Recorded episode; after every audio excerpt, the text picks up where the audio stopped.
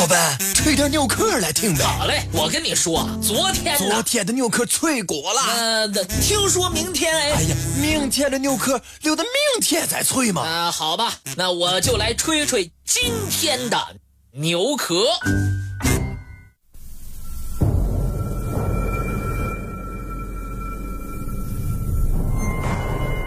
世界之大，无奇不有。这是众所周知的常识。然而，当真有一件稀罕的事物或者学说出现时，人们往往又不知所措，疑团重重，不敢相信，直至亲眼所见为止。甚至亲眼所见，也还画上众多问号。这是不是在做梦？是不是幻觉？如此等等。如今，又有人超出常规，说地球上有九个脑袋的大鸟——九头鸟。当然，又会有那么一些人摇头不信，因为他们没见过。然而，九头鸟的传说自古至今一直都流传着，而且还有人亲眼见到，这就不能再加以怀疑了。提到九头鸟，人们都知道“天上九头鸟，地上湖北佬”这句有趣的民谣，久而久之。九头鸟便成为湖北人的戏称或代名词了。中国古代诗文中，对九头鸟有生动的描述。唐代刘询《灵表异录卷》中说道：“鬼车，春夏之间稍遇阴晦，则飞鸣而过，岭外尤多，爱人人家丽人魂气。”或云九头，曾为犬啮其一，长滴血。北宋太平御卵九卷二十七引，《三国典略》中记载，其后园有九头鸟现，色赤，似鸭，而九头皆鸣。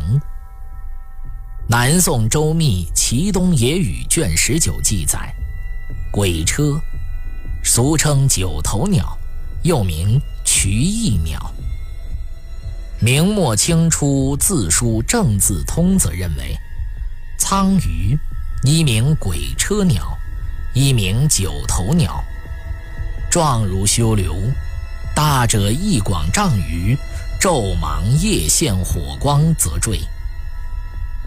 东晋郭璞江赋云：“其窗九头。”现在，辞海在九头鸟的词条当中注释，一名苍鱼，古代传说中的不祥怪鸟。在中国古代诗文描述和民间传说当中，九头鸟笼罩着一层神秘的色彩，称为神鸟、怪鸟或者不祥之鸟。近几年来，有的报刊报道了湖北省恩施自治州、湖南省石门县等地发现了九头鸟的消息，从而引起了国内外的关注。在驰名中外的生物宝库——奥秘王国神农架，奇禽异兽种类繁多，有不少关于九头鸟的目击者。张全新。初中文化，他是在一九八二年十一月的一个阴天的上午十点左右，看到九头鸟的。当时，他在神农架林区半水张八角堰庙、燕子洞附近的承包土地上点种土豆，突然听到空中有鸟的奇特嘘叫声，像沉闷的哨音。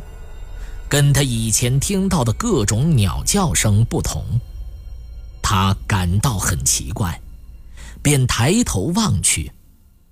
令他大吃一惊。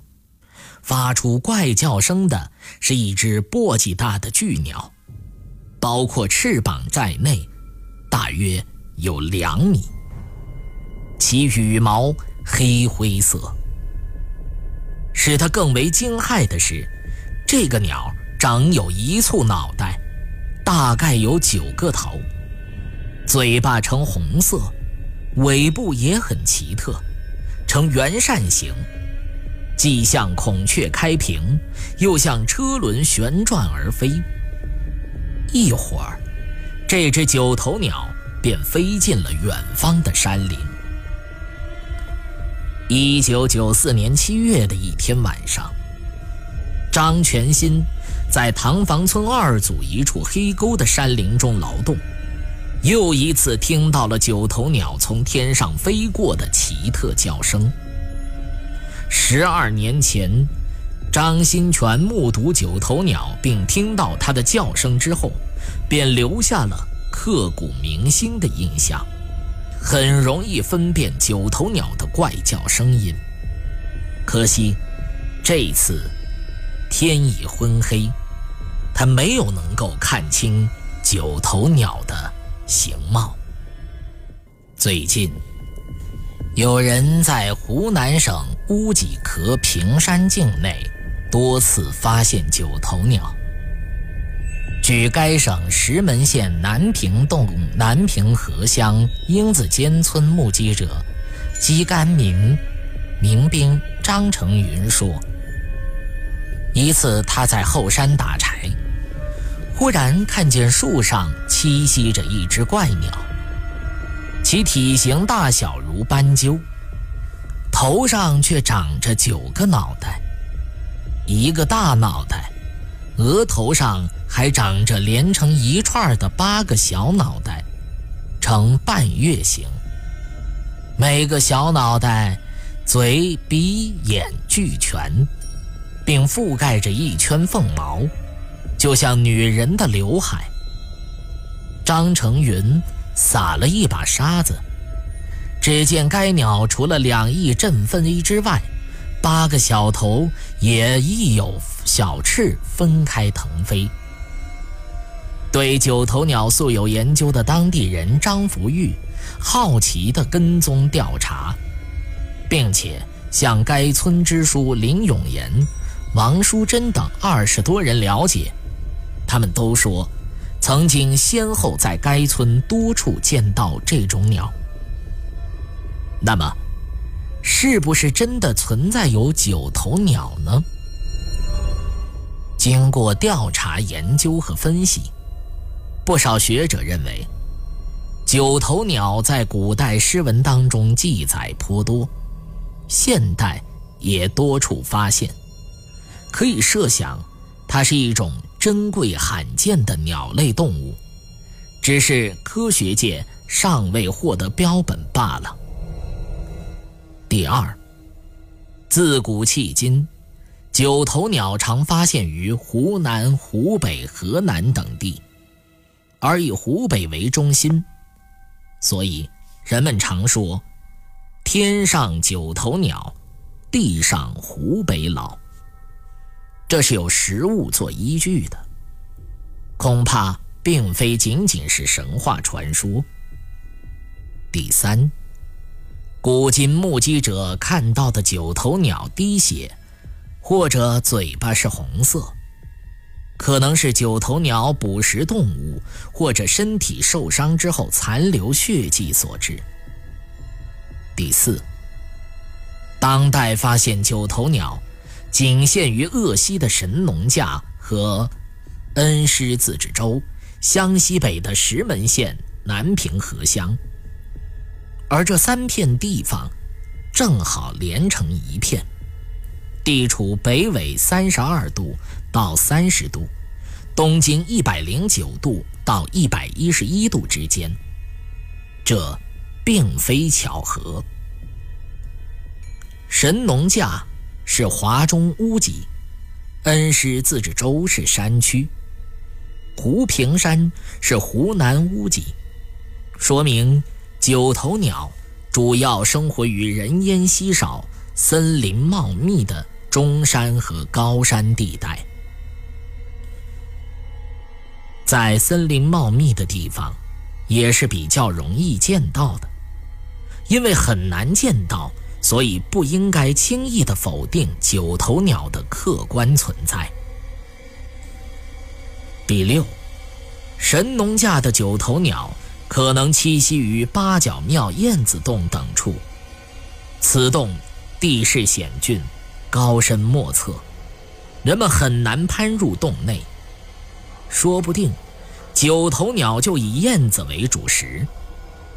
神农架山洞密布，栖息于洞穴中的燕子最少有数百万只。以动物为食的鸟兽很容易入洞捕食燕子，所以九头鸟根本就不愁食物。据此推测，九头鸟它很可能是存在的。如果能科学的证实九头鸟的存在，那么九头鸟将会是地球上鸟类王国中最珍奇的瑰宝。从生物工程角度来看，它具有极为重大的科研价值，也极具观赏价值和经济价值。一旦捕获到九头鸟，这将是自然科学的。一大发现。